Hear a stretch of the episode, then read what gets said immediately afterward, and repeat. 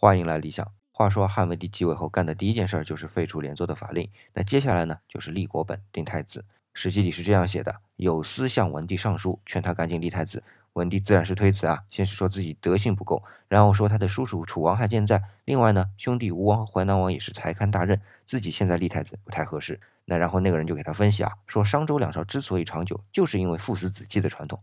那最后呢，是把刘启立为了太子。那有趣的是啊，太子立完了，给全国应当继承父业的人都加了一等爵位，这就算了，还单独给一个叫伯昭的人封了知侯。知啊是个地名，汉惠帝的儿子就被封过知侯，地位不低吧？